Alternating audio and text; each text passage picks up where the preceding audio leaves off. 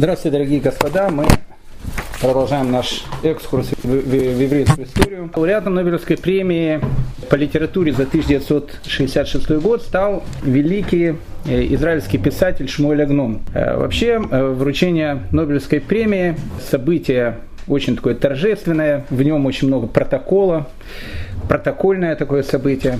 Все подчинено строгой традиции – шведский король должен спуститься под руку с женой лауреата Нобелевской премии по физике ровно в 7 часов вечера в голубой зал, где накрыты огромные столы, огромное количество приглашенных.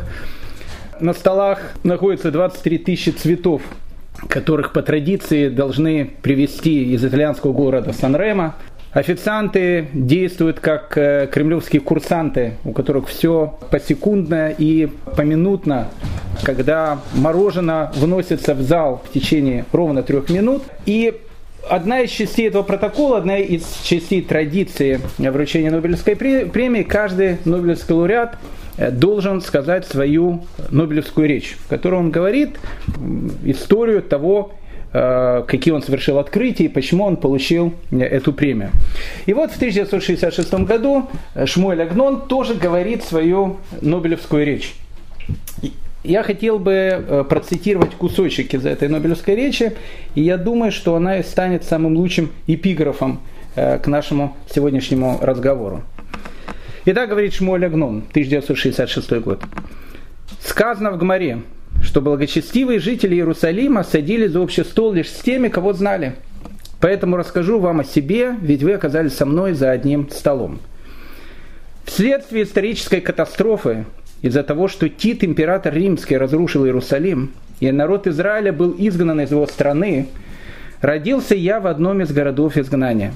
Но повседневно и постоянно я воспринимаю себя как родившегося в Иерусалиме.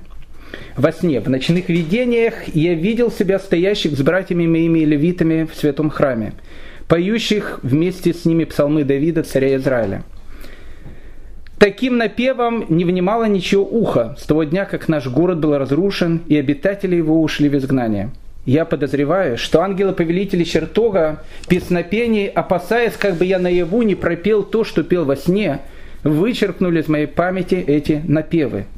Ведь услышав их, сыны моего народа не смогли бы совладать с тоской по утраченному благу. И чтобы примирить меня с тем, что лишили уста моей песен, наделил меня Всевышней способностью писать их. Шмоль Агнон родился в 1887 году в маленьком, сейчас это украинском городе, городке Бучачич, сейчас это Тернопольская область, в те времена это была Австро-Венгрия. Как потом калевитов, которые пели в Иерусалимском храме, Всевышний забросил в столь отдаленные места. Тернопольская область, город Бучачев – Этому, в принципе, были посвящены все наши 103 предыдущих э, лекции. Хотя это не совсем так. 103 предыдущих лекции – это была предыстория к тому, как предки Равшмуля Агнона могли попасть в город Бучачищ. А сегодня как раз мы и поговорим о том, что происходило в XVI веке, когда э, происходила массовая иммиграция евреев в Восточную Европу, в частности в Польшу, и это, в принципе, будет начало нашей истории, я имею в виду нашу историю, историю ашкенадских евреев. Итак, в двух-трех словах давайте небольшую предысторию, и мы э, начнем наш сегодняшний э, разговор. Мы с вами говорили, что когда в 70-м году новой эры э, Тит разрушает Иерусалимский храм, то, о чем пишет Шмуэль Агнон, евреи были изгнаны со своей страны. Изгнание происходило не ежеминутно и не сразу же. Это был долгий процесс, евреи уходили долго из страны. Часть еврейского народа, они жили в Парфянском царстве, это территория Ирана, Ирака современного, это одна история.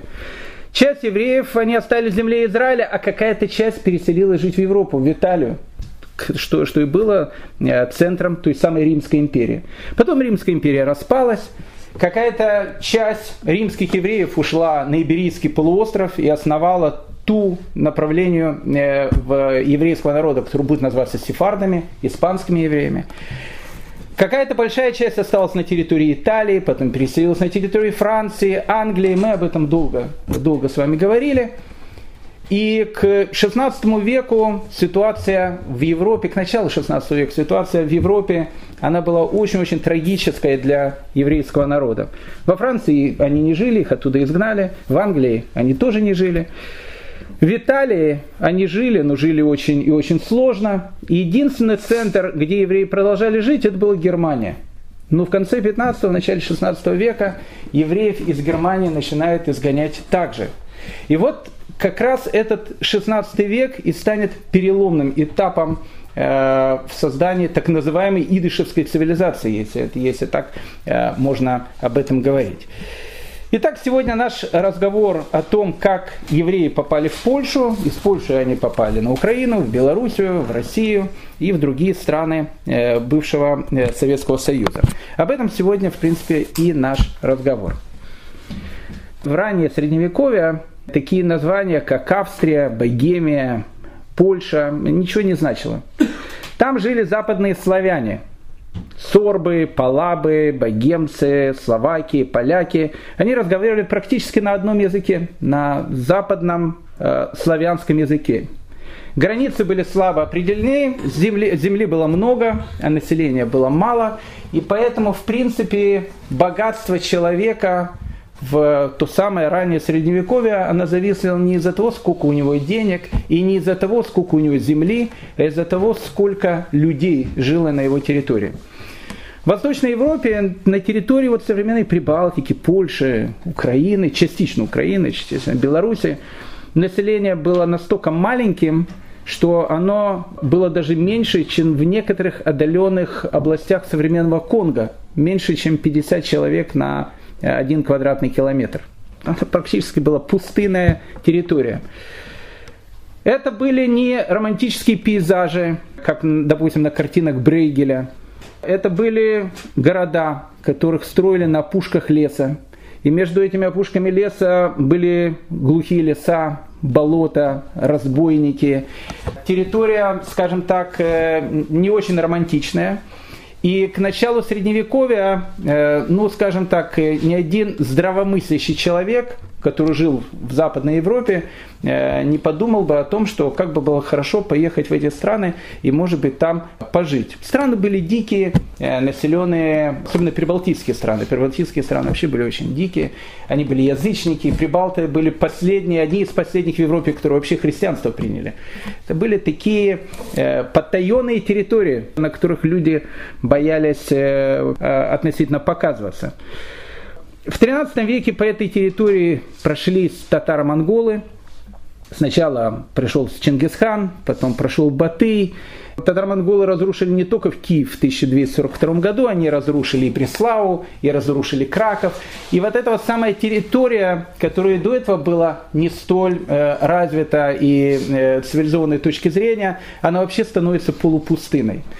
Плюс-минус в это же самое время на территории современной Прибалтики, где, опять же, живут языческие племена, герцог, которого звали Конрад Мазовецкий, э, решает о том, что нужно что-то с э, этими языческими племенами делать, и призывает к себе на помощь крестоносцев из, из ордена Дом рыцарей немецкого госпиталя Святой Марии в Иерусалиме.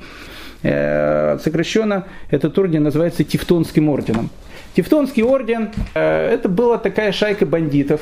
Они были не немцы. Они такие же были немцы, как э, люди, которые входят в современный французский легион. Там были искатели приключений из совершенно разных стран которые приходили в Тевтонский орден, а задача Тевтонского ордена заключалась в том, чтобы э, нести свет христианства языческим народам. Но все заканчивалось э, как обычно, э, языческие народы обычно вырезали, грабили, и обычно Тевтонский орден на те территории, на которых он заходил, он и делал как бы свое, свою власть. Поэтому, когда Тевтонский орден входит на территорию э, современной Литвы, Латвии, Эстонии, через некоторое время, э, уничтожив более половины местного населения, эта территория становится некой такой немецкой вотчиной. Итак, 13 век, когда татаро-монголы все, что можно, разрушили, когда пришли цивилизованный Тевтонский орден и все, что можно, добили окончательно – После всех этих событий обширные территории современной Польши, Литвы, Украины, Белоруссии были опустошены, поля оставались невозделанными, города были разрушенными, в общем, был полный хаос. И вот когда такое наступает состояние хаоса, э, самое правильное, э, что можно было сделать местным правителям, это вызвать иммигрантов – цивилизованных иммигрантов, как они считали, которые могут приехать в эти места и могут поднять экономику этих самых городов, которые плюс-минус лежали в руинах. Откуда вызывать иммигрантов? Э, иммигрантов в Восточной Европе знали, откуда вызывать. Всегда они приходили с территории Германии. Итак, на территорию современной Польши, на территорию современной Прибалтики, в которой уже живут немцы, Тевтонский орден, начинает массово приезжать немцы – поляки немцам давали ну, полной как бы, свободы, хотя не было такой территории Польши. Она была разбита между разными какими-то магнатами, э, шляхтичами, мы сейчас об этом поговорим. Рамо в 16 веке, он приводит такую пословицу, он говорит, что Польша, она живет по пословице «в каждом замке свой король». То есть действительно король-то был, но в каждом замке был свой король, который делал какие-то свои собственные указы и так дальше. И вот немцы, которые начинают приезжать в Польшу, для того, чтобы они приехали, им дают те права, которые у них были в Германии. А первое такое право у немцев было в городах понятие Магденбургское право. Это очень, очень важная вещь. Что такое Магденбургское право? Это значит, что у города должно быть местное самоуправление. То есть у города должна быть своя мэрия, должен быть свой какой-то там такой парламент городской и так дальше. Немцам дают эти права. Вместе с немцами, вместе с немецкими иммигрантами в Польшу начинают в 13 веке понемногу и приезжать евреи. Можно ли говорить о том, что 13 век является началом еврейского поселения в Польше? Наверное, нет. Вообще, э, иммиграция евреев в Польшу, она очень напоминает иммиграцию евреев из Советского Союза в землю Израиля. Там же было несколько э, таких э, этапов иммиграции. Была иммиграция после войны. После войны часть польских евреев, им, э, и не только, кстати, польским евреям, те, которые подделывали паспорта, также им разрешали выехать из Советского Союза, они ехали в землю Израиля. Но это было минимальное количество людей, которые ехали. Был какой-то минимум, которые уезжали даже в 60-е годы. Потом наступает вот этот брежневский период, начало 70-х годов, когда опять открыли границу. И опять евреи едут. Ну, опять же, это была не массовая э, иммиграция. Массовая алия, она начинается, наверное, с года 90-го. 90 91 92 93 Та алия, которую в Израиле будет называть немножко так пренебрежительно колбасная алия. Так вот, э, иммиграция в Польшу, она происходила плюс-минус такими же этапами. 12, 13, 14, 15 век, это был 48 год, 60-е годы, начало 70-х годов, а вот 16 век, это был польский 90-91 год, когда начинает массовая идти алия с Западной Европы в Польшу. Когда евреи впервые появляются в Польше, непонятно, непонятно. И есть такая книга, которая называется «Сефера Деним». Ее написал человек, которого звали Раби Ягуда Акоин, написал ее в 1028 году, самое-самое начало XI века. Он пишет о том, что когда купцы-родониты ехали торговать с Русью, они останавливались в городе Кракове, где, как он пишет, была небольшая еврейская община. Итак, из этой книжки Сефера Деним э, мы можем предположить о том, что в XI веке, в начале XI века в Кракове была какая-то еврейская община. Какие евреи там жили? Ашкенадские евреи, евреи из Германии? Не обязательно. Вполне вероятно, в Польше могли жить евреи, которые не имели к ашкенадским евреям ничего общего. Были евреи, которые жили на э, территории Византийской империи. Э, это огромное количество греческих колоний, которые потом стало Византией. Многие из этих евреев, но не многие, но была какая-то часть из этих евреев, которые переселились и жили Э, на территории Восточной Европы. Конечно, это были экстремалы. Понятно, это были люди, похожие на тех людей, которые в начале 19 века, приезжая в США, в США вообще евреев приезжало мало, но только самые отчаянные по приезде в США, когда им говорили, где вы хотите, чтобы вас разместили, они говорили, разместите нас в штате Техас. В штате Техас э, нормальные люди скажем так, мало жили. Там жили ковбои, там были перестрелки и так дальше. Поэтому, ну, ну, ну там была еврейская община, евреев-экстремалов. Это были те самые евреи-экстремалы, которым по каким-то путям, известным всему, только одному Всевышнему, забросило в Польшу в начале XI века. Но это присутствие было минимальным. В XII веке мы знаем о том, что польский король, которого звали Мешка III, издает указ, в котором говорит, что если евреев будут бить, если будут погромы, если будут кровавые наветы, если, в общем, евреев будет притеснять, то лично король за это, в общем, будет карать тех, которые э, нападают на евреев. Отсюда видно, что, скорее всего, в XII веке в Польше уже были тоже какие-то евреи. Но вопрос, какие евреи? Скорее всего, во времена короля Мешка туда приезжали евреи, которые были, ну, конечно, экстремальные евреи, это понятно, но, скорее всего, евреи очень-очень состоятельные. Мы знаем о том, что э, во время короля, короля Мешка евреи занимались тем, что они чеканили монеты. Польше нужны были свои деньги. Вообще в те времена денег не было.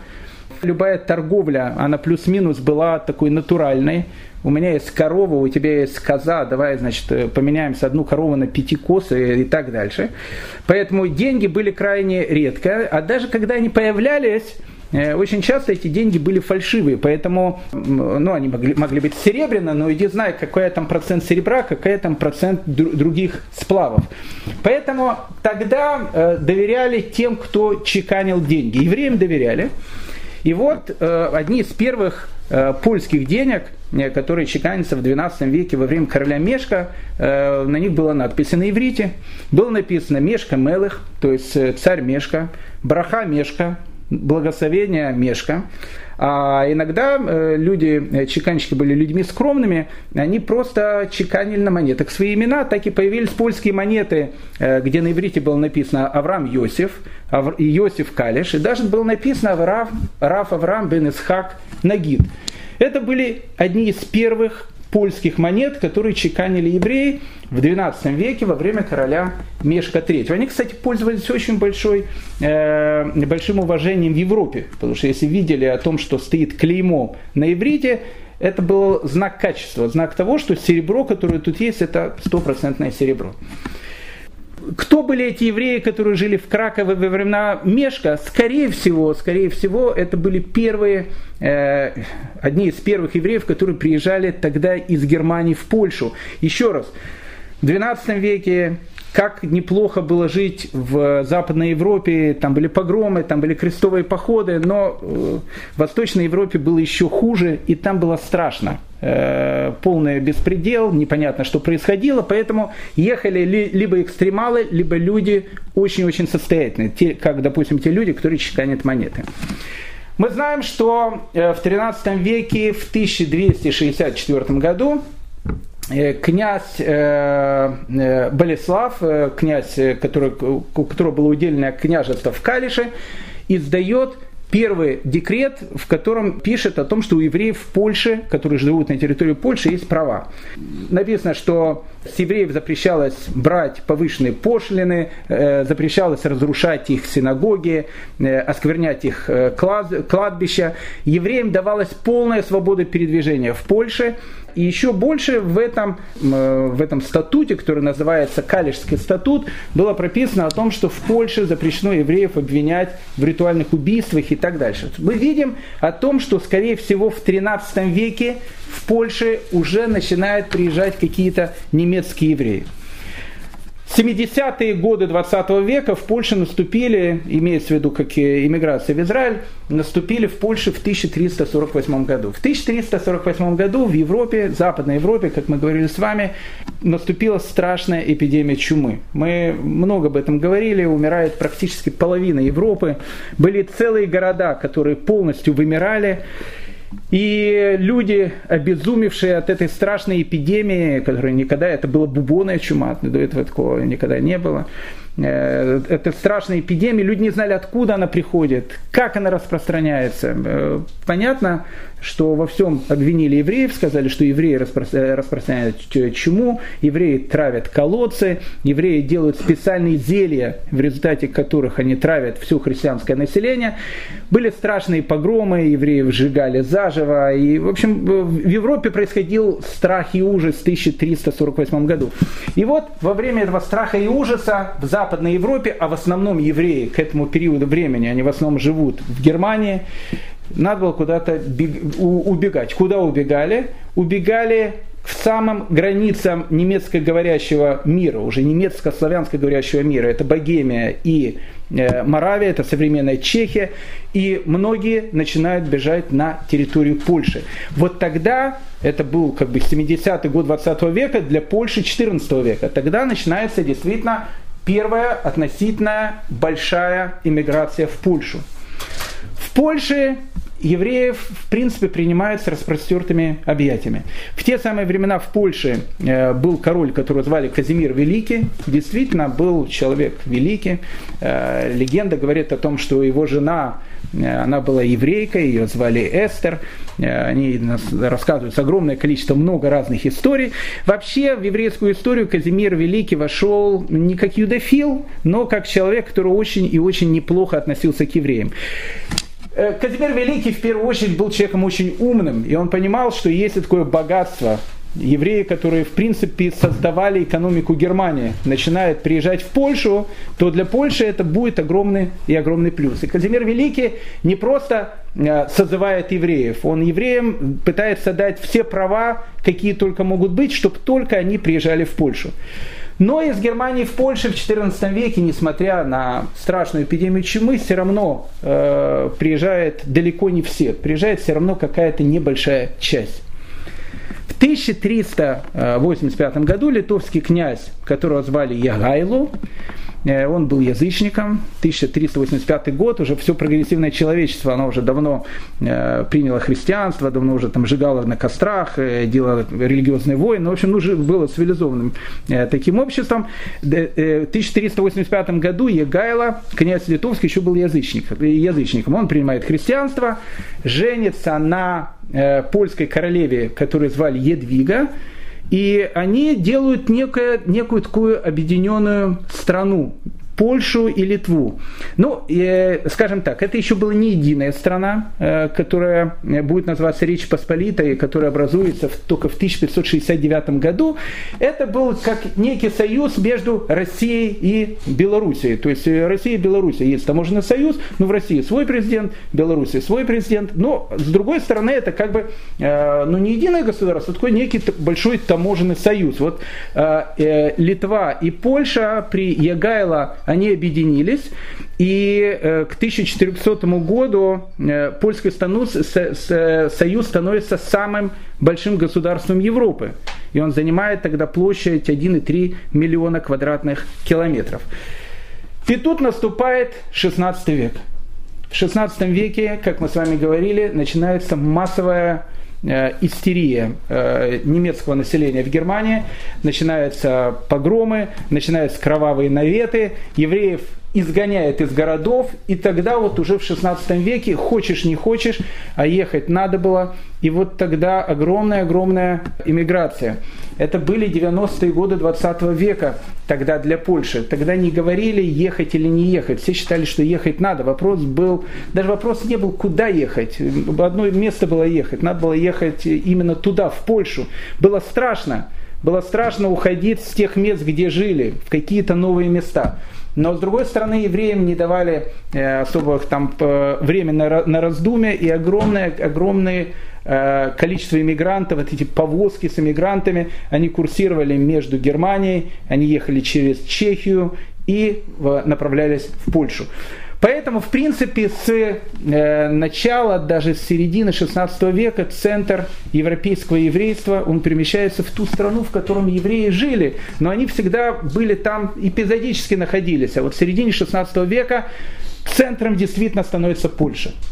Когда в 1492 году евреев изгоняют из Испании, И э, сефарские евреи думали, куда, куда им ехать. Мы с вами говорили про эту страшную трагедию сефарских евреев. Была часть сефарских евреев, которая решила поехать в Польшу. Для сефарских евреев Польша это то же самое, что для многих людей сейчас это государство Тувалу. То есть это что-то далекое, странное, страшное, там где ходят медведи по улицам, э, постоянно какие-то холода, непонятно, что там находится.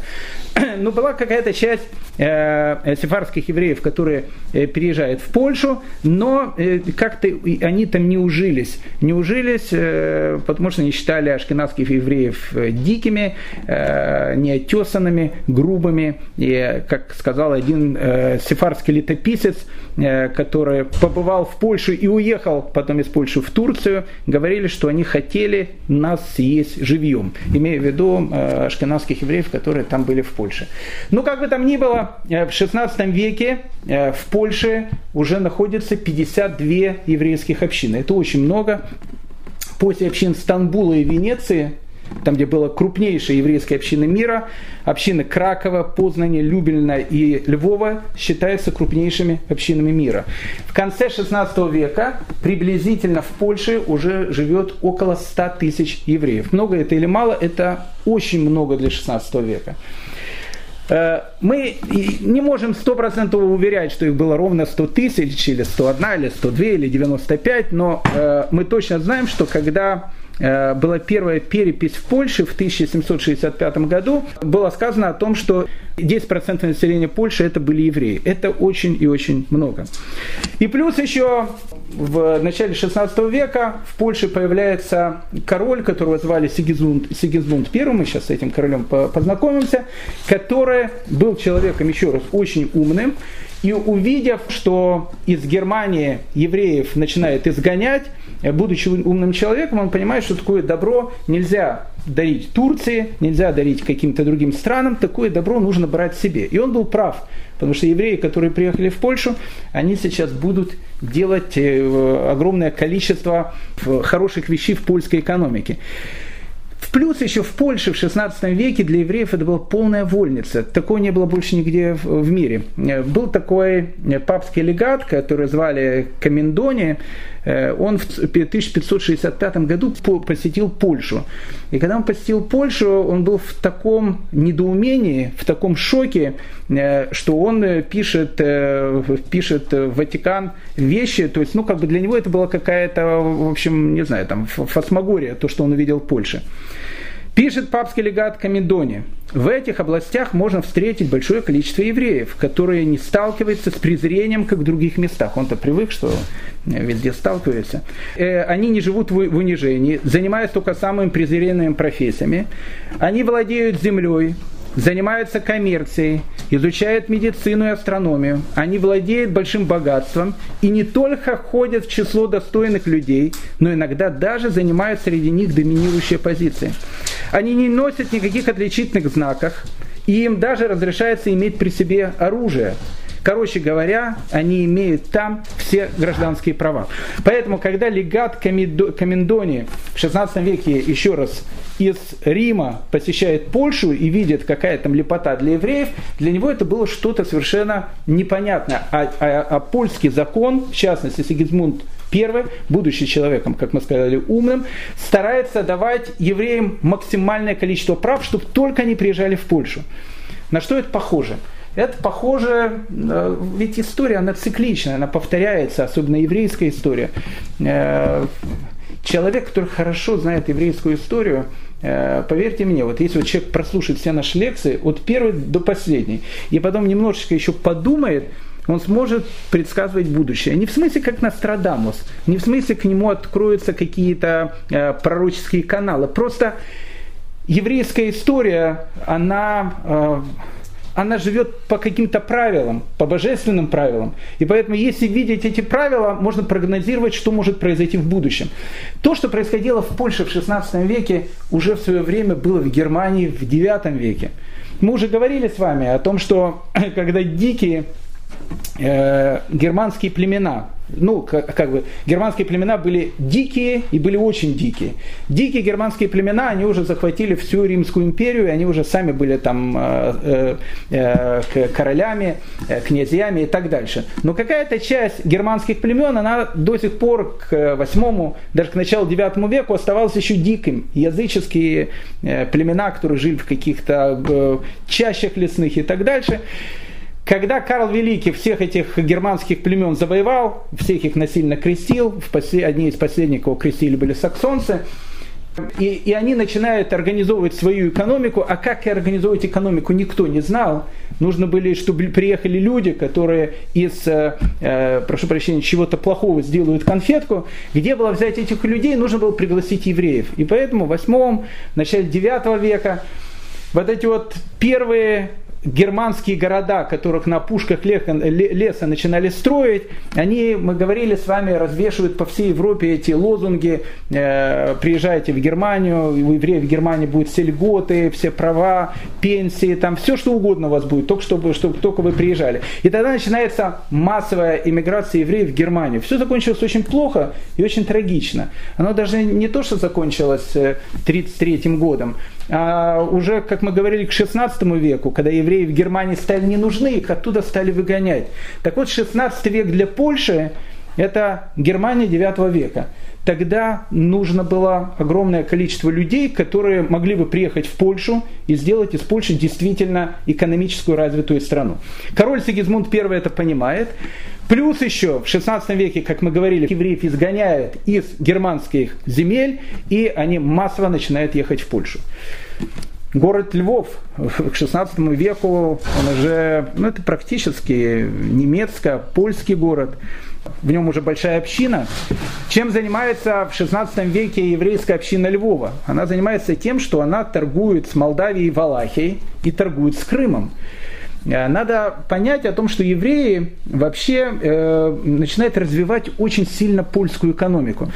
Что можно было торговать из Польши? Вот что, что тогда ценилось? Лес, э, пшеница, да. Но самая одна из таких вещей, которые торговали, нефтью тогда не торговали, а торговали тогда крупным рогатым скотом. Э, там было огромное количество крупного рогатого скота. И евреи занимались тем, что они брали эти огромные табуны этого крупного рогатого скота, перегоняли в Германию и дальше в Западную Европу вплоть до Франции. Евреи настолько занимались этим трейдом э, продажи крупного рогатого скота из Восточной Европы в Западную Европу, что даже э, в конце 16-го, начале 17 века в немецкой вестфальской песенке вдруг появляется непонятное слово, которое непонятно как входит в немецкий язык. Есть там одна песенка про некого еврея Ицхака, в котором есть такие слова. Еврей Ицхак купил корову, а с ней телку, не заметил Исхак, что телка его была Муберес. Песня немецкая. Слово Муберес не немецкое, совершенно непонятно. Слово Муберес слово идышевское, которое происходит от ивритского слова муберет. Муберет это беременная. То есть что мы видим? Мы видим, что даже в вестфальской песенке, которую поют немцы, беременная телка, если телка не может быть беременной, беременная корова, она называется муберес. Почему? Потому что евреев настолько много было э, именно тех людей, которые торговали с котом, что даже и какие-то идышевские слова, мы еще поговорим немножко чуть позже и об, идыше, они начинают попадать даже в немецкий лексикон. Евреи Э, настолько серьезно э, и хорошо стояли во Львове, э, что местные магистраты, а мы сейчас об этом чуть-чуть позже поговорим, потому что мы сейчас, нам нужно вообще будет понять, ведь все, все это идет к трагедии. Трагедия, которая в польской историографии будет называться словом «потоп». Трагедия наступит в 1648 году, это развязка. Это погром Богдана Хмельницкого. Мы, мы постепенно подходим к этому, постараемся понять. Точно так же, как мы старались понять испанскую трагедию, сейчас мы постараемся понять польскую трагедию. В XVI веке, казалось бы, никакого потопа, никакого 1648 года никто не мог даже и ожидать, и никому не, не, не могла эта вещь прийти даже в голову. Но первые звоночки, они уже начинают появляться. Местный магистрат, он, он жалуется королю Сигизмунду в 1515 году со словами о том, что, слушайте, евреи э, во Львове они занимаются там торговлей, у них, а, э, у них связи во всех странах. А почему евреи занимаются торговлей с э, Молдавией, Валахией, Крымом даже, где, который, который был под Турцией? Потому что в каждых из этих областей жили евреи. И очень часто эти евреи были родственниками. И поэтому э, эта экономика, которую делали евреи, у них это очень-очень хорошо получалось. И вот, э, вот уже первые звоночки обращаются к э, королю Сигизмунду о том, что невозможно, невозможно ничем заниматься. Евреи как бы захватили всю экономику. И Сигизмунд ничего не остается, и он э, в 1530 году издает декрет о том, что евреям допустим, э, разрешено продавать сукном, а это еще один был еврейский бизнес, только э, в ярмарочные дни. То есть они не могут торговать каждый день, только во время ярмарок. Потом начались э, э жалобы на то, что в основном вся торговля скотом тоже находится в руках евреев. И Сигизмунду ничего не остается, и он в этом же 1530 году пишет о том, что еврей не, мог, не может продать более 2000 голов скота в год. 2000 голов скота в год это тоже много. Э, понятно, что эти правила никто не смотрел. Понятно, что евреи гнали этот скот намного больше. Но вот эти первые звоночки, звоночки недовольства, они начинают появляться. И мы сейчас к ним подойдем и постараемся понять их причину. Когда в 16 веке начинает, э, начинается эта огромная миграция из Германии, уже мы видим несколько общин – ну, центр, наверное, еврейского присутствия в Польше это Краков. Не совсем даже Праков. Краков это город, который называется Казимиш. Казимеш, мы поговорим об этом городе, как евреи попали в Казимеш на следующем уроке. Это вот потрясающе интересная история. Связана будет с университетом. Так вот, так как появляется огромное количество евреев, э, которые приезжают из Германии, из Чехии, их всех назвали немецкие евреи, ашкенадские евреи, уже появляются две общины – появляется община польская, она тоже ашкенадская, но те, те ашкеназы, которые живут давно в Польше, и новые мигранты, которые, как правило, были либо бедные, либо наоборот богатые. Вот этого чешско-польские иммигранты. Появляются уже даже несколько общин. Польская община и немецкая община. Они друг с другом, понятно, начинают ссориться, спорить. Э, это все тоже доходит до царя. Но, в общем, это еврейские разборки, к которым мы тоже подойдем чуть позже. Но сейчас самая главная точка, на которую я хотел бы э, обратить ваше внимание, потому что э, вот это благополучие, которое было в Польше, в самом начале есть зерна будущей трагедии, которая там произойдет в 1648 году. Давайте посмотрим, из чего состоит Польша. Для этого, для этого будет более понятно, что вообще происходит. Вообще, как евреи в местечки попали. Это, все, все идет отсюда. И сейчас, если человек внимательно послушает, все сразу станет понятно. Э, польские города, как мы сказали, э, они жили все по Магденбургскому праву. То есть Магденбургское право э, это полное самоуправление, городское самоуправление. В каждом городе было три слоя, скажем так, населения. Была так называемая в польских городах городская аристократия. Практически, ну не практически, вся городская аристократия в польских городах это были немцы. Это очень важно обратить на это внимание. Это были немцы. Вторая прослойка, чуть беднее, это был средний класс. Средний класс э, это были цеховые мастера. Тут уже было смешанное население. Тут уже было население польское, немецкое. То есть вся верхушка немцы, Средний класс – это польско-немецкое население. И э, третий, самый большой класс – это так называемая голодьба, Э, люди, которые были подмастерьями, чернорабочими, люди очень бедные. Это все были поляки, исключительно немцев в голодьбе не было. Поэтому вот эта вот структура города, где есть высший класс, есть средний класс, класс есть голодьба, э, немцы занимаются э, коммерцией, а немцы, в отличие от поляков, в те времена уже хорошо умели заниматься коммерцией. Поэтому любой еврей, который попадает в польский город, он становится для них конкурентом плюс еще мы говорим о немецком населении. А немецкое население, как мы говорили в 16 веке, оно все было помешано на мировом еврейском заговоре. То есть там евреи во главе угла было, не случайно их изгоняют из всех городов. Поэтому в 16 веке источник всех недовольствий, это в первую очередь будет город. Это, это нужно запомнить. Теперь, еще одна вещь, которая для нас будет важна. Да, а немецких городов в Польше было огромное количество. Допустим, города Балтийского побережья, э, из которых самым большим был город Гданьск, это был чисто немецкий город. Там, там говорили исключительно на немецком языке. То есть это все было как бы немецко, немецко говорящая территория, которая к евреям относилась в 16 веке очень и очень, э, скажем так, нехорошо. Теперь, э, еще одна важная вещь, на которую нужно обратить внимание, потому что она будет очень важная в дальнейшем нашем повествовании. Король в Польше ну, я не скажу, что это королева в Англии, но э, король в Польше это не э, Людовик XIV во Франции, который назывался король солнца, так называемая абсолютная монархия, что скажет король, то и будет. Э, это не то, что цари, которые были в России, которых было два сословия, был царь, а все остальные были холопы. В Польше все было немножко по-другому. Король в Польше это была должность выбранная. То есть короля в Польше избирали.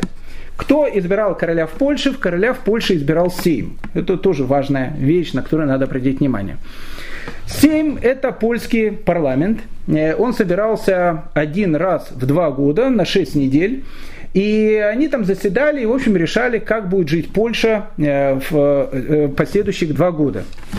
Депутатов на этот общий польский сейм отправляли городские сеймики – в каждом городе был свой такой сеймик, в котором тоже как бы люди заседали, местные как бы губернские такие э, сенаты, они как раз и посылали э, раз в два года на этот сейм своих делегатов. И тут одна важная вещь, которая еще раз э, будет играть ключевую роль во всем нашем дальнейшем повествовании. В польском сейме могли заседать только люди дворянского происхождения, которые, которые назывались тогда словом шляхтичи.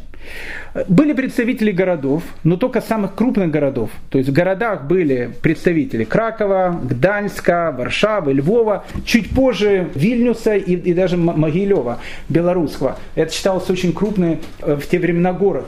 Город, как мы сказали, к евреям относится не очень хорошо. Там в основном находятся, живут немецкоговорящее население, э, евреи для них конкуренты, поэтому все, весь антисемитизм, который идет, он в основном в Польше в 16 веке идет из городов.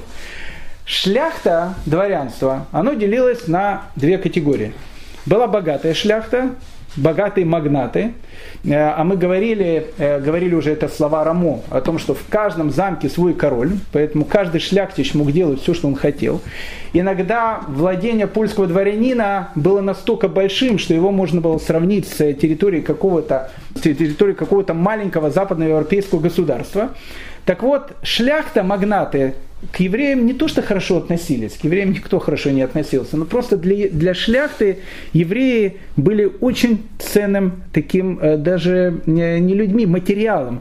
Потому что, ну что такое еврей и что такое, что такое магнат? У магната есть огромная территория. Города, мы сказали, они магнату не принадлежат. У, у каждого города есть свой совет и демократия и так дальше. Магденбургское право. У магната есть гигантское количество территорий, незаселенной, малозаселенной. Что хочет сделать магнат? Магнат хочет э, шиковать, ничего не делая. Мы поговорим еще о польских дворянах, э, о том, как они развлекались и так дальше. Это, это будет э, на самом деле отдельная тема разговоров. Так вот, что делает магнат? У магната гигантская территория. Магнат решает на этой территории открывать маленькие, э, делать маленькие поселения, которые будут называться местечки, э, там, деревни, ну, местечки будем называть. Открывается некое местечко, люди, которые в этом местечке будут работать, у него есть. Это так, так называемая голодьба, только уже христианская, которая будет там, заниматься сельским хозяйством и так дальше. Но они никакую экономику не сделают. Что делает магнат? Магнат при, приглашает евреев селиться у себя в местечко. Он местечке дает им все. Вот мы делаем мельницу. Берите мельницу, делайте муку, только отдавайте часть вашего заработка мне. Э, разводите там скот, делайте там какие-то ремесла. То есть вот делайте в местечке все, что вы хотите, только давайте мне деньги. И поэтому магнату для, для магната еврей это очень и очень полезный такой элемент. Почему? Потому что в основном все его богатство, которое ему идет, оно идет от евреев, которые живут у него в местечке и которые дают ему огромную-огромную прибыль. Поэтому в сеймах это были богатые магнаты. Были магнаты чуть победнее. Э, такая э, шляхта, которая называлась шляхта Галота.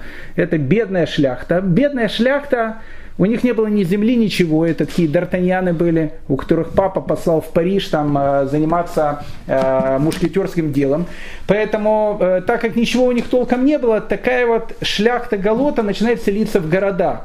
А так как не селятся в городах, они уже проникают неким этим антисемитским духом, который царил тогда в городах. Поэтому в каждом семье, в каждом заседании сейма все зависело от того, кого было больше – если было больше магнатов, которые были за, заинтересованы в евреев, тогда для евреев было хорошо. Если больше было представителей таких мелкого дворянства, тогда для евреев было плохо. И вот Петраковский 7 1538 года, который уже начинает э, то, что, э, то, что называется закручивать гайки. Э, в этом Петраковском 7 1538 года победила как раз представители магистратов и бедного дворянства. И тогда впервые начинает вводиться в Польше серьезные антиеврейские законы. Евреев не могут заниматься торговлей просто так, как они занимались до этого. Каждый раз, когда они занимаются торговлей, они должны от этого иметь разрешение э, того или иного города, э, в котором находятся они. Теперь в евреи должны в Польше носить отличительные знаки. До этого никаких отличительных знаков в Польше никто не носил. Но в принципе Польша это христианская страна. По христианскому закону евреи обязаны носить отличительный знак. Поэтому вот этот Петраковский 7 1538 года был первым звоночком э, того, что сейчас будет происходить в дальнейшем в Польше. Плюс еще э, событие, которое произошло в следующем году, оно тоже очень подлило масло в огонь. Э, в городе Герои Кракове был такой э, член краковского магистрата, немец, кстати, по национальности, очень такой состоятельный человек.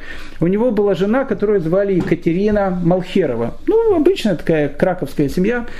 И вот Екатерина Малхерова, когда ее муж умер, она была вдовой, что ее называют вдовой Катериной Малхеровой, она, ну, открыто, не открыто, в общем, она если так можно сказать, перешла в иудаизм. Ну, то есть, ну, как бы не то, что она в иудаизм перешла, может, она в иудаизм не переходила, но какие-то фразы, какие-то вещи, о которых она говорила, они были чисто еврейскими, а не христианскими. Тут в 1539 году начинается скандал.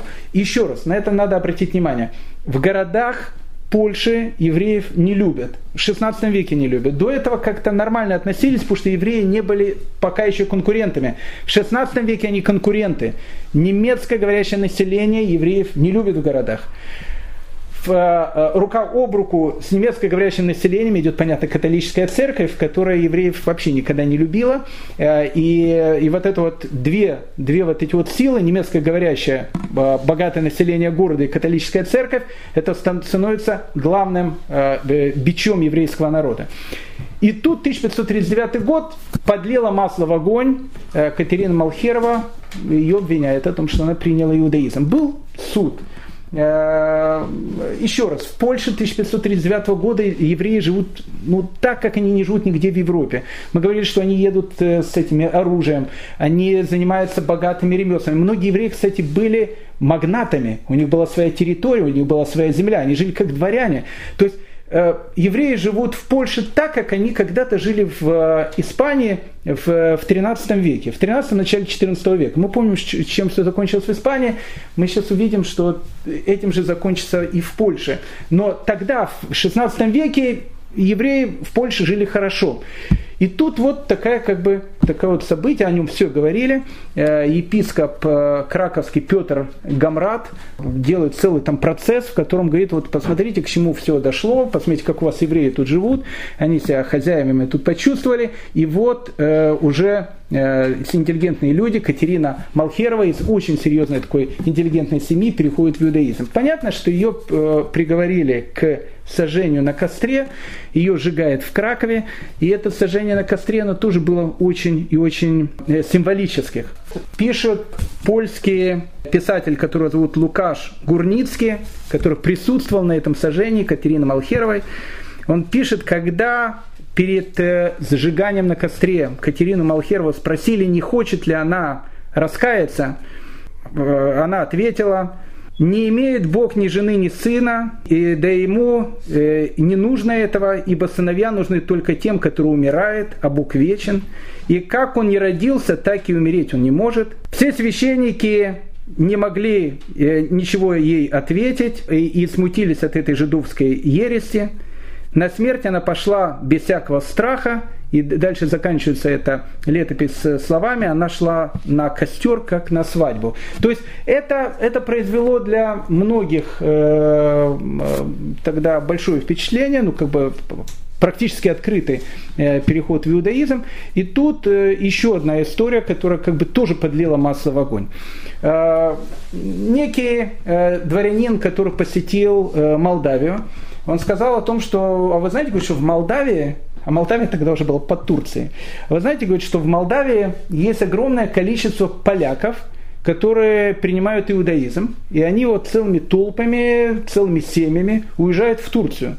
И он говорит, я лично видел, когда они говорили турецким властям о том, э, что мы тут страдаем, мы не можем открыто значит, перейти в иудаизм, на что, насчет чего им турки говорили, не волнуйтесь, не волнуйтесь, мы скоро вас освободим. Я хочу, чтобы было понятно, что э, в начале 40-х годов 16 века турки для Европы был как ИГИЛ сейчас э, тоже для, для, для Европы. То есть э, турки, они захватывали все. И поэтому обвинить человека в государстве измене, сказать, что если он как-то связан с турками, Э, тогда в Европе, это, было, это был конец. И вот разразился огромный скандал. Это все дошло до короля. Король Сигизмунд, как мы говорили, был человеком цивилизованным. И он пытался эти вещи как-то утихомирить, но скандал разгорался. Э, писали в польской прессе, которые что они появляются на телевидении и так дальше, что посмотрите, что евреи делают, они не только взяли в руки всю торговлю, но и сами поляки переходят э, в иудаизм, отправляют целую делегацию в Литву, потому что считалось, что центр отхода, еврейского отхода, он находится именно на, территории Литвы, поэтому туда есть целая комиссия. И постоянно смотрели синагоги, постоянно заходили в еврейские дома, проверяли, не прячутся ли там поляки, то есть начинается какой-то общий психоз. Из-за этого общего психоза евреи закрывали свои бизнесы, они боялись сделать какую-то торговлю, потому что любого еврея в те времена могли обвинить в том, что он как бы агитирует поляка э, перейти в христианство. Э, но, в принципе, ничего не нашли. То есть, э, кроме Катерины Малхеровой, больше не нашли каких-то этих призрачных толп поляков, которые приходили в иудаизм, которые уходили в на территории Турции. И к 1541 году король Сигизмунд издает указ о том, что мы проверили этот навет, и мы готовы сказать о том, что евреи, они абсолютно чисты, и у евреев как бы там э, их не, не в чем обвинять. В 1541 году, как мы с вами говорили, евреев изгоняют из Чехии. Когда евреев изгоняют из Чехии, огромная вот эта вот толпа уже чешских евреев приезжает в Польшу. В основном они приезжают в Краков. И в Краков начинает приезжать все больше и больше евреев. И тогда уже э, тот самый Петр Гамрат, э, епископ Краковский, который сжег сейчас Катерину Малхерову, обращается к королю Сигизмунду о том, чтобы он срочно прекратил еврейскую иммиграцию, потому что евреев становится очень много. В городах люди э, начинают этим делам очень-очень возмущаться. И королю Сигизмунду первому ничего не остается, как действительно закрыть на время границы. Потому что действительно еврейский приход в Польшу тогда был очень и очень интенсивным. Итак, э, э, к концу XVI века, э, к середине XVI века, евреев в Польше становится так же, как русскоговорящих евреев э, в начале 90-х годов э, в Израиле. И поэтому анекдот о том, какой второй государственный язык в Израиле, отвечает, конечно, иврит, потому что первый это русский. Точно, так же, точно такая же ситуация становится в Польше в 16 веке. Тут еще надо, надо немножко зайти вперед, потому что это тоже важная вещь, на которую нужно обратить внимание. Тогда, в принципе, немецкий язык, э, это был, ну, не то что аристократический язык, но немцы, они считались как бы представителями цивилизованного мира. Поэтому тот, кто говорил на немецком, тот как бы принадлежал к этой прослойке. Поэтому обычно евреи, приезжая в э, какую-то страну, они говорили на том языке, на котором говорит страна. Э, тут произошла совершенно потрясающая вещь. евреи, которые приезжали из Германии, продолжали говорить на немецком языке. Но это уже был немецкий язык, который со временем начал изменяться, туда э, начали приходить огромное количество славянских слов, ивритских слов и так дальше. Так начинает образовываться язык идыш. Так появляется идыш, э, идыш в Польше. Поэтому в городах евреев не любят, э, король евреев в принципе любит – Э, магнаты к евреям отношение двоякое. Если магнаты богатые, к которым евреи приносят Польшу, это по пользу, это хорошо. Если евреи чуть, магнаты чуть победнее, евреи тоже конкуренты, их тоже не очень любят. В таком положении евреи живут в Польше в 16 веке. Э, теперь следующая сила, которая начинает появляться в Польше, которой до этого в Польше не было, э, о которой мы с вами говорили, католическая церковь. Католическая церковь на волне вот этого недовольствия в городах евреев начинает э, делать очень и очень сильную антиеврейскую пропаганду, которая до 16 века была, но была минимальной. В 1541 году э, издается бестселлер под названием «От, э, «Об изумительных заблуждениях евреев», э, в котором автор этой книги пишет о том, что всех евреев нужно изгнать из польских городов. А затем издается книга о святых, святых убиенных евреями, в которых призывается вообще ни много ни мало евреев изгнать из Польши. И плюс-минус в это же самое время э, магистр философии Краковского университета, которого звали Себастьян Мичинский, издает свой бестселлер, в котором он описывает э, то, что отличает евреев от других народов он пишет о том, что евреев и других народов отличает предательство, э, отравление. Э, ну, понятно, евреи уже в 16 веке они не травят колодцы, все-таки это 16 век. Обычно евреи-травители это врачи, врачи обычно травят пациентов. Ритуальные убийства, колдовство, святотатство и так дальше. И заканчивает он свой труд словами «О, если бы удалось посадить на скамью пыток еврейских старейшин, как много мы, мы тогда узнали, какую бы песнь они тогда запели. И вот эта вот э, католическая реакция, которая начинает появляться в Польше, она потом станет важным, важным таким э, э, звеном. Ведь э, в годы Второй мировой войны э, в основном э, еврейское население э, гибнет в Польше, ну не в основном, гибнет в Польше. И последние погромы в Польше происходили уже тогда, когда евреев, э, когда немцев изгнали, когда, в принципе, советские войска, они освободили Польшу. Тогда происходили последние погромы. Надо понять, как, как, как, это все, как это все пришло к этому, ведь все начиналось очень и очень так как бы романтично. Первая вот эта вот вещь, католическая реакция, она очень-очень сильная э, Первый ритуальный навет в Польше э, был в городе в Познань в 1399 году. Э, обратите внимание, только в 1399 году. Понятием ритуальных наветов, о том, что евреи кого-то убивают, э, там, крадут гости и так дальше, вся Западная Европа плюс-минус уже переболела, это уже там было не модно. Но в Польше это, эта мода приходит с запозданием. И в 1399 году некую э, мещанку из города э, Познань э, обвиняет в том, что она евреям продала три гости, над которыми евреи и издевались. Ну, история э, польская, она носит, носит такой немножко романтический характер. Э, рассказывается про некого э, пастушка, э, который однажды э, Макар там водил своих там телят куда-то далеко. Вдруг он увидел три бабочки, и увидев этих трех бабочек, э, э, пастушок, видно, покурив э, неких грибов, потому что он же там грибы собирал и так дальше, он сказал, что на самом деле это не три бабочки, это три гости с крыльями. И он пришел в город и говорит, я видел три бабочки в виде трех гостей в Познане. Но как бы э, познанские поляки э, насчет ритуальных наветов не особенно знали, но, но католические священники, они как бы хорошо знали.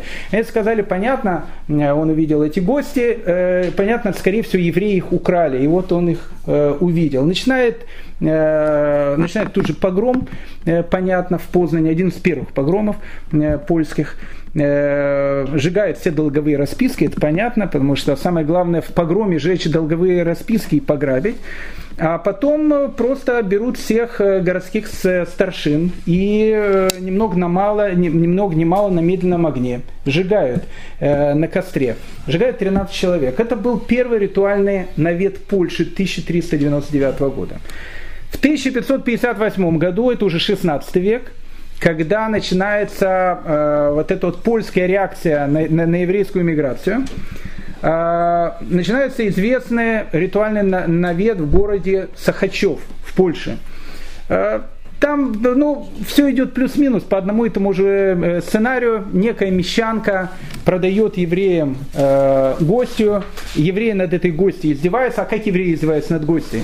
Гости это специальный такой, ну не знаю, ритуальный хлеб, о котором мы говорили, который в католической церкви э, берется э, опреснок такой, кстати, это маца, по большому счету, у католиков, э, дается человеку э, в, в, в костеле, говорится, это плоть Господня. Они это все это дело кушали. Э, считалось, что если еврей возьмет эту плоть Господню и начнет ее колоть ножом, э, то из этого, э, из этой плоти Господней потечет кровь. То есть еврей как бы над ней так таким образом издевались. Э, в 16 веке э, кража гостей в Германии, она уже становится, ну, как бы на втором месте. Там уже евреев обвиняют в другом, о том, что они детей крадут, кровь их пьют. Это уже такой, э, такой тренд. Гости это более такая средневековые вещи. Но мы, как, мы говорили, в Польшу все приходит намного позже.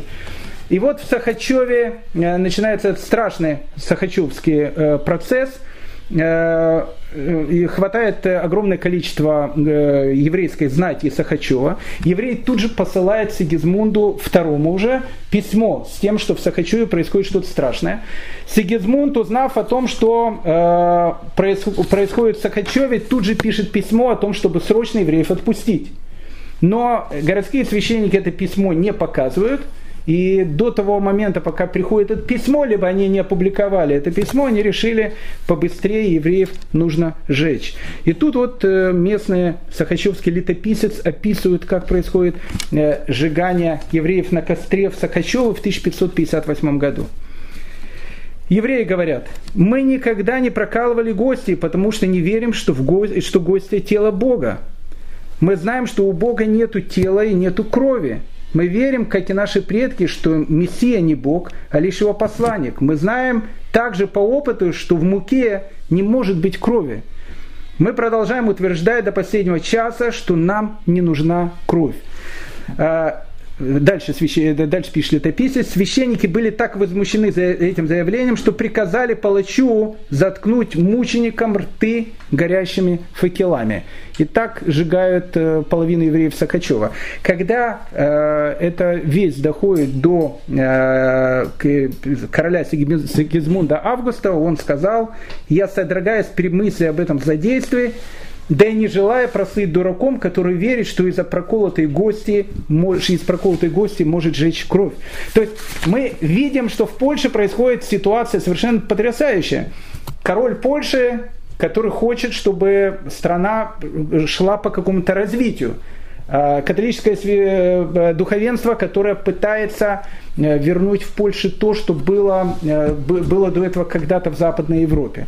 Ну и еще одна вещь, на которой, я думаю, сегодня мы и закончим наш разговор.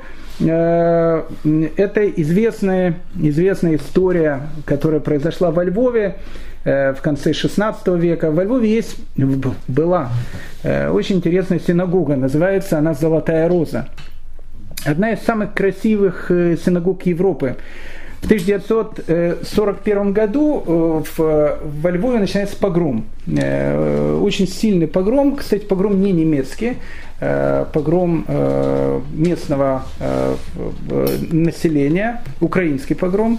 Я не говорю, что всеобщий украинский, но первый погром в, в Польше 1941 года украинский погибает много очень евреев, и немцы останавливают этот погром, потому что они не привыкли, что убивают так. Э, то есть евреи, все-таки немцы люди цивилизованные, они э, людей либо там сжигали, э, либо там расстреливали аккуратно и закапывали. А тут вот как-то ну, убивали всех и такими методами на улице насиловали, били, убивали.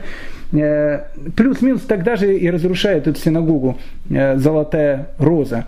Сейчас от нее есть буквально стена в 2000-х годах, когда там был чемпионат какой-то по футболу, хотели ее снести и на месте этого построить гостиницу. Был огромный скандал во всем мире, э, что поставили эту стену легендарной Золотой синагоги. Ее оставили. Она до сих пор там есть и ждет э, момента, когда ее восстановят, если ее еще не восстановили э, до сегодняшнего дня. Так вот, с этой синагогой Золотая Роза есть совершенно потрясающая история, которая тоже характерна для нашего этого всего повествования.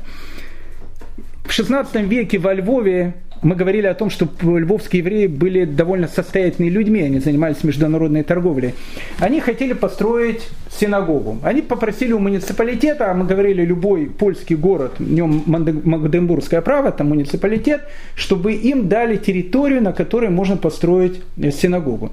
Обычно такие территории давали э, в, в тех местах, где когда-то были, прошу прощения, э, дома, где работали женщины со слабой э, социальной, э, как говорил Владимир Владимирович, там, ответственностью и так дальше. Вот такие дома обычно давали, чтобы на их месте строили синагогу. Понятно, что это был некий такой не то что плевок, а как бы показывали о том, что синагога должна стоять в грязном месте. Кстати, известное пражское кладбище, легендарное пражское кладбище, о котором мы говорили, Э, на прошлых уроках, его тоже строят на месте, прошу прощения, дома терпимости. То есть первые могилы строятся на этом, на этом месте. Так было э, принято. Это еще был такой укол, который делали э, евреям, еще одна пощечина. Так вот, э, далее территорию некого дома терпимости, э, и э, разрешили евреям на этом месте построить свою синагогу. И они строят синагогу, вот ту самую золотую розу. Они построили какое-то совершенно потрясающее здание, и тут э, местный орден иезуитов э, начинает этим делом очень возмущаться и говорить о том, что на самом деле то здание, которое город отдал евреям по подстройку синагоги, на самом деле он когда-то принадлежал иезуитам. Это была неправда. Начинается там огромный судебный процесс. И иезуитам отдают эту территорию уже построенной синагоги э, летописец этих событий описывает, что происходило, когда у евреев забрали золотую розу. Евреи были в отчаянии. Евреи кровали на себе волосы, их квартал имел такой вид, как накануне страшного суда. Старшина общины Мардыхай Нахманович с достоинством принял комиссию, вел ее в синагогу и потребовал немедленно занести в протокол, что он все передал иезуитам – между тем народ со всех сторон стал прибывать в синагогу, поздравляя иезуитов с успехом, наполняя воздух криками радости. Народ зажег восковые свечи и вошел с процессией в синагогу. Толпа подошла к месту, где находился святой ковчег, э, и, и, и с пением церковных гимнов, гимнов осветило это место. Среди евреев же была тревога, скорбь, слышались вздохи и вопли, и горе их усилилось, когда они увидели над крышей синагоги крест, символ христианства. Э, как бы все закончилось хэппи-эндом для иезуитов, но там была одна маленькая проблема, потому что дом, который находился рядом, это был дом главы э, еврейской общины Львова, которого звали Раф Мардыхай Нахманович. И поэтому в эту, э, как бы вход в синагогу, он происходил через двор Мардыхая Нахмановича. Когда это здание дали иезуитам, двор Мардыхая Нахмановича отдать просто так не могли. Тогда еще в Польше был закон. И поэтому нужно было проходить церковь через дом Мардыхая Нахмановича. Он сказал, что я ни одного человека сюда не пущу. Начинается еще один скандал, в конце концов, которого э, евреям отдают синагогу, и она становится вот этой легендарной синагогой Золотой Розы. И вот в этот самый момент и, кстати, появляется, хотя Золотая Роза появилась чуть позже, но э, легенда, история, связанная с розой, как раз появляется в, это, в этот самый период. Еще в начале 20 века э, еврейские женщины Львова, когда были какие-то тяжелые ситуации в семье и так дальше, они шли на городское кладбище.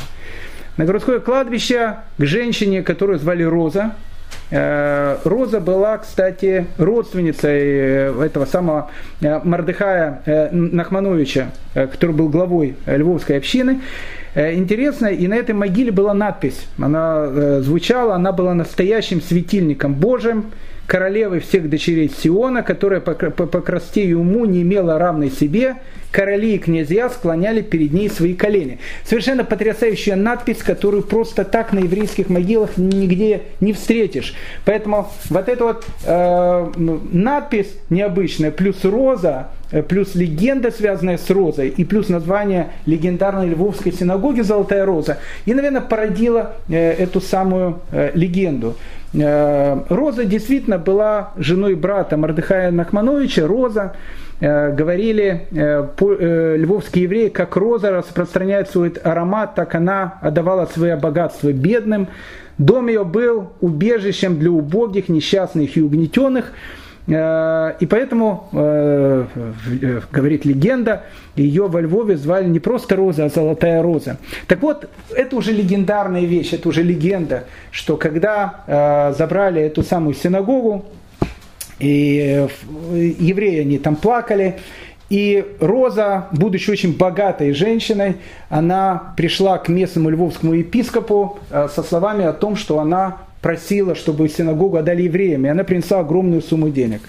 По этой легенде епископ сказал Розе о том, что он готов евреям отдать э, эту синагогу, если Роза э, будет с епископом. Ну, как бы для епископа это нормально было быть с Розой, для Розы это было ненормально быть с епископом. И Роза тогда говорит о том, что я готова пойти на все, только верни евреям синагогу. Это легенда. И Э, епископ подписал э, вот этот вот договор о том, что евреям вернуть синагогу. И действительно, эту синагогу вернули евреям, но, наверное, не из-за роза, а из-за того, что э, евреи подавали еще одни петицию короли, но это уже, это уже городская легенда. И когда вернули синагогу, э, Роза, услышав об этом, выпрыгнула из окна Э, епископа разбилась, и э, вот эта вот роза, которая была похоронена на Львовском кладбище, овеяна этими легендами, связанные с ее именем, э, она и стала тем местом поклонения, которое еще в 20 веке, как я говорю, приходили львовские женщины. Это синагога Золотая Роза во Львове. Итак, подытоживаем наш рассказ. 16 век становится центром ашкенадского еврейства в Польше в XVI веке в Польше появляется тот уклад жизни, которую мы будем читать у Шолома Алейхима и у других писателей, местечковый уклад жизни и так дальше, он будет появляться именно на этих территориях. И мы постараемся на следующем уроке с вами понять, а, что способствовало тому, что вот, ну, вот ашкенадское еврейство стало таким, как оно было, вот этим самым местечковым еврейством, не только местечковым еврейством. Все будет начинаться именно э, там. На следующем уроке с Божьей помощью мы поговорим с вами э, о университетах. Это важная тема будет нашего разговора. Э, евреи и их отношения с местными студентами. И, безусловно, поговорим о лидере польского еврейства Раф Маше Исерлисе, который войдет в еврейскую историю под именем Рамо, тот человек, который будет э, автором э, не замечаний, а автором тех ну, как бы замечаний, которые он будет писать книги Шульхана Рух, в котором будет писать, как тот или иной закон трактуется по ашкенадскому э, обычаю. Об этом мы с вами поговорим в следующей серии. Всем большое э, спасибо э, за урок.